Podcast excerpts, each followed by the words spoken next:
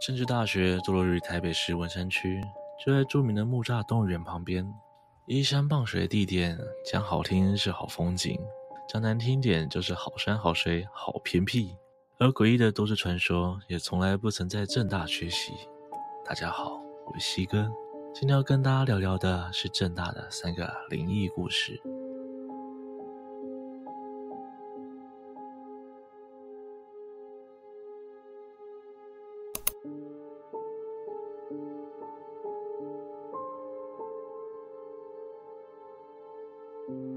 在正大，每年都会招收许多不同国籍的交换生，他们来到这里，跟正大的学生们一起生活、学习，而宿舍就像他们的家一样。十多年前，有一名来自东南亚的侨生来到了正大，校方依照当时的惯例，将他安排进了自强宿舍。自强宿舍是四个人一间寝室，格局是正方形的，两边各有一张上下铺的铁床，旁边则是两个大的铁质衣柜，其他书桌。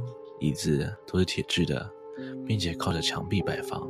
天花板上还有一个古老的铁吊扇，风扇旋转时还会发出嘎嘎嘎的声音。而宿舍的门上还留有古早时期的一片雾玻璃气窗。这样的宿舍又老又破旧，站在走廊回头望，还会怀疑自己是不是来到了监狱。与普通的侨生不同的是，这位漂洋过海来求学的侨生自幼身体就不太好，常常需要半夜下床吃药止咳，心脏有一点问题。不过在室友们互相关心协助之下，第一个学期也算是安然度过了。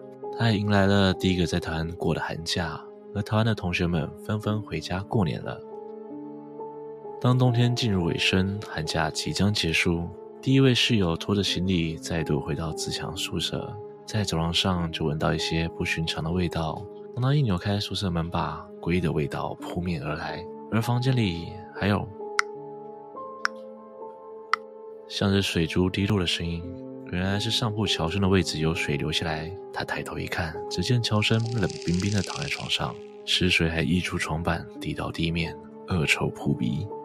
室友吓得连忙通知校方，而当处理的人员来到之后，才发现那位东南亚的侨生整个人粘在床板上，他们不得不连着床板一起锯下来，才有办法把他带走。而他们猜想，或许是因为寒假某天，那位侨生因为心脏的问题倒下，由于房间里只剩他一个人，没有人能及时帮他叫救护车，才没办法阻止这场意外的悲剧发生。接着，校方将该房间封锁作为储藏室，而且为了处理浓厚的尸臭味。决定安装排气扇。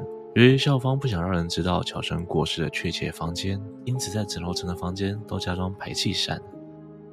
时光悄悄过去，这栋宿舍里的住民来来去去，送走了许多同学毕业。过了好几年，当大家渐渐遗忘了这件事，校方便悄悄地把房间重新开放，继续使用。而这间宿舍，也就是整栋楼里唯一一个只有三个床位的房间，入住了三位新鲜人。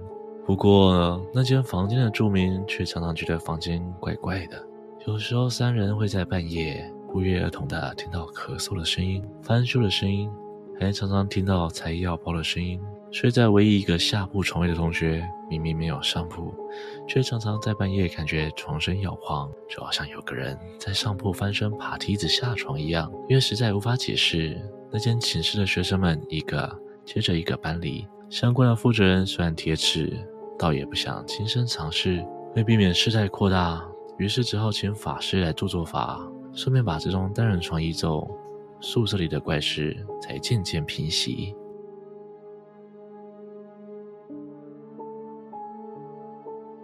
如果说大学宿舍是许多人共同的回忆，那么住宿的品质就是许多人共同唾弃的对象，不但老旧，损坏率也特别高。正大女生宿舍就曾发生过屋顶坍塌的事故。二零零一年深夜，正大女生宿舍装进八舍四楼一间寝室的天花板突然崩塌，钢筋水泥掉落一地。幸好当时那间宿舍没有住人，所以没有造成人员的伤亡。隔天，学校立刻找来工人修缮。校方要求维修工作都在白天进行，与学生们的日常起居倒也没有太大的冲突。不过，就在修缮工程进行了几天之后，突然发生了怪事。那天半夜，装进八舍三楼某寝的房间内，三位女学生本来也准备好要就寝，但突然从天花板传来的声音，好像有人从楼上用力敲打了地板。三人下意识感觉不对，提高了警觉。这个沉重的敲打声越敲越大声，持续了大约二十秒才停止。他们知道现在楼上施工不可能有住人，而工人也不可能半夜还在工作。三人面面相觑，不约而同的想到一个可能：该不会是……其中一个女学生开口，而声音却在瞬间戛然而止。虽然声音停了，但寝室里的气氛更加诡异。不过三人好像一时也没有办法，也不敢开口讨论，只好各怀心事的上床睡觉。隔天上午，这个寝室又发生了奇怪的事件。正大宿舍每间寝室都配有一支室内电话。上午十点，电话突然响起，虽然觉得怪怪的，但他们想都已经是白天了，能有什么事情呢？于是接起了电话，这通电话里满是沙沙声，完全无法听清楚电话那头想传达什么讯息。女学生还很有礼貌地问对方是不是射监，隐隐约约可以听到有人声，不过询问了好多次还是听不清楚。直到女学生生气地喊：“你谁啦？”电话那头的杂讯突然停止，一个清晰但空洞的声音说：“我是五楼。”女学生立刻全身发毛，挂掉电话。因为这栋宿舍最高只有四层楼。挂掉电话后，女学生连忙跟舍监反映昨晚到现在的事情。舍监听完，喃喃地说：“哎呦，最近的事情怎么那么多？”不过，终究还是没有给出合理的解释。到底谁在半夜敲地板？而那通来自五楼的电话又是谁打来的呢？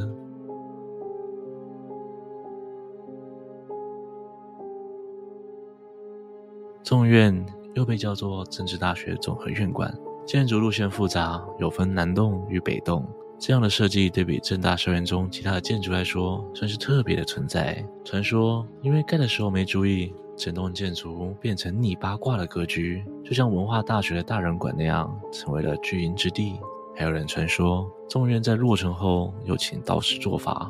不过传说终究只是传说。是否真的是逆八卦？是否真的请了法师？都没办法证实。但这栋建筑物的动线复杂程度，却是所有学生公认的事实。除了动线复杂之外，众院也有许多研究生、社科院、法律系等等的科系都在这里。偶尔，学生之间也会开玩笑地说，这栋建筑物似乎很容易遇到鬼挡墙。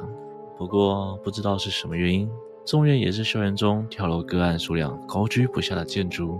许多学生轻生的时候，莫名的选择在中院跳楼，到底是课业压力太大，还是逆八卦的格局凝聚了诡异的磁场？冥冥之中有不知名的力量牵引这些失落的灵魂。逆八卦的谣言加上接二连三的轻生事件，众人的灵异传说不胫而走，可以说是政大最负盛名的闹鬼大楼。有人说电梯会在奇怪的楼层停住，也有人说。那栋大楼里的特别凶，半夜最好不要逗留。曾经有位就读政大的同学分享，过去有个某系的研究生，为了论文已经熬了无数的夜晚。那天，他一样也是独自一个人在中院奋战到了深夜。当他终于赶完报告准备离开时，整栋大楼里只剩下他一个人，而外面也是一片漆黑。面对整栋大楼的黑暗，手机的照明显得格外微弱。他跟往常一样，顺着熟悉的路线走向楼梯口。不过，夜里的寂静和阴森森的凉意，让他觉得这条路好像比平常还要远。经过一间间教室，总觉得每个地方都一样，似乎又绕回了原来的研究室附近。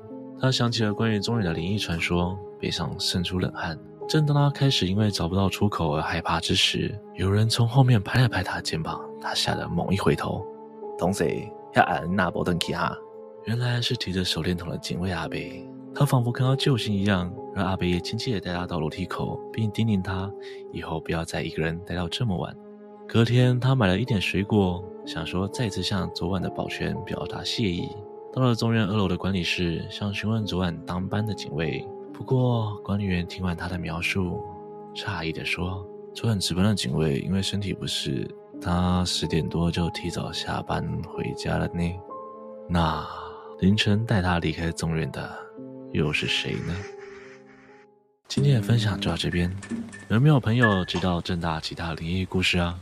欢迎在下方留言跟我分享。如果喜欢我的频道，也别忘了帮我按赞、订阅、分享。并且开启小铃铛，才不会错过最新的通知哦。我是西哥，我们下次见。